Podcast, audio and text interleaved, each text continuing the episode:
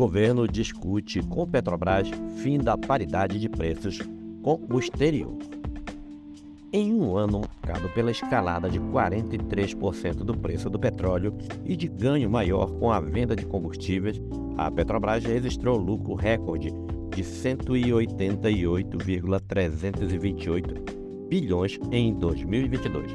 O resultado é 76,6 superior à marca anterior de 106,6 bilhões em 2021.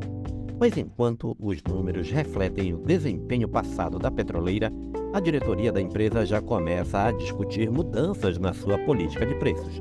Este é o ponto central de uma série de mudanças que o governo pretende colocar em prática para conter o impacto de aumentos de gasolina e etanol nas bombas. A ideia é acabar com a paridade de preço de importação, o PPI, adotada desde 2016 que levou em conta a cotação do petróleo e do dólar em até 6, 100% do cálculo.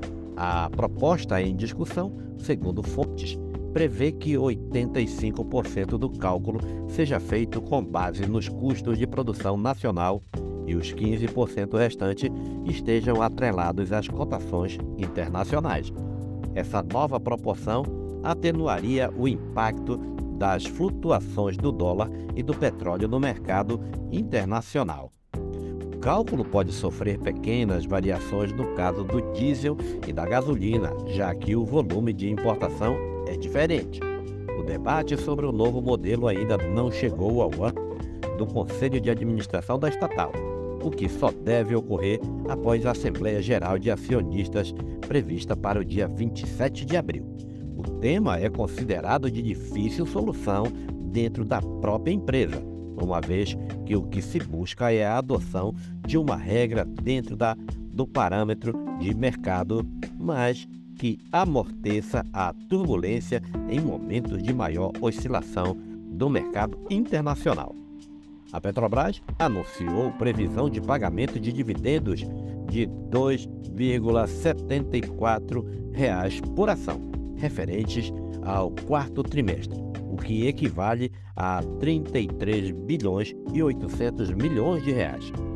Com os números divulgados ontem, a Petrobras somará 215 bilhões e 800 milhões de reais em lucros divididos referentes a 2022.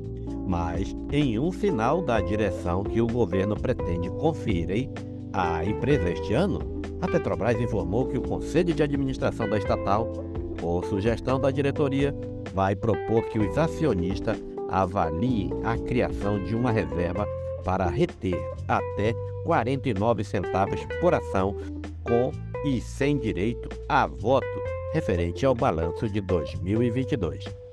O montante ultrapassa o previsto na regra adotada pela petroleira para definir quanto vai compartilhar com os acionistas. Caso eles não aceitem a proposta, o valor seria repassado em 27 de dezembro deste ano. No ano passado, a Petrobras foi a segunda maior pagadora de dividendos de acordo com o ranking global, e a farta divisão de lucros com os acionistas vinha sendo alvo de críticas do governo. Ao reter recursos, a empresa teria mais capital disponível para outros fins, como investimentos. Vendas de ativos suspensas. André Meirelles, analista da Invest Smart, pondera, porém, que o pagamento de dividendos atraiu investidores nos últimos anos. Com mudanças na distribuição, a tendência é que investidores procurem outros países. Quando a empresa decide reter o lucro líquido para investir ou adotar qualquer política que possa impactar negativamente em sua receita, a tendência é que haja um impacto negativo na distribuição de dividendos, o que não será necessariamente bem visto pelo mercado. Em outra frente, o Ministério de Minas e Energia pediu à Petrobras que suspenda a venda de ativos por 90 dias. O objetivo é permitir que a reavaliação da política energética nacional atualmente em curso, informou. Uma das justificativas é a instauração de uma nova composição do Conselho Nacional de Política Energética, respeitadas as regras de governança da companhia, compromissos assumidos com entes governamentais e sem colocar em risco os interesses intradisponíveis da Petrobras. Texto diz ainda que o Conselho de Administração analisará processos em curso sobre a ótica do direito civil e das regras da governança, assim como os eventuais compromissos já assumidos. Na véspera, o governo havia anunciado que, para compensar a perda de arrecadação com a reoneração parcial de gasolina e etanol, o governo vai cobrar, por quatro meses, alíquotas de 9,2% de imposto sobre exportação de petróleo bruto. A expectativa é levantar 6 bilhões e 600 milhões de reais.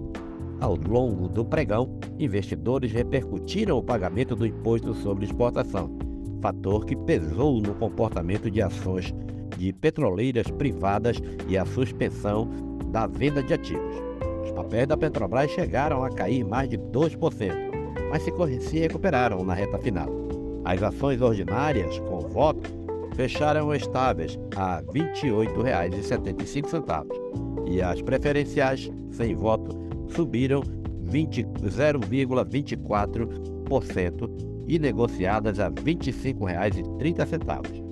Para o analista de renda variável da Censo Investimentos, João Frota, o mercado já embute nos preços da empresa a possibilidade de interferência do governo. Mas no fim do dia, influenciou mais o comportamento das ações a expectativa de resultado favorável no quarto trimestre, especialmente em relação ao pagamento de dividendos. Ainda assim, avalia que a decisão do Ministério de Minas e Energia de congelar a venda de ativos foi mal recebida. O planejamento da Petrobras previa foco no pré-sal e venda de ativos fora desse negócio central. Com a suspensão, a sinalização é que a Petrobras deve continuar com ativos pouco rentáveis para o seu porte, diz Frota. Em relatório, analistas do Itaú BBA afirmaram que a preocupação com o futuro da política de preços da Petrobras se intensificou.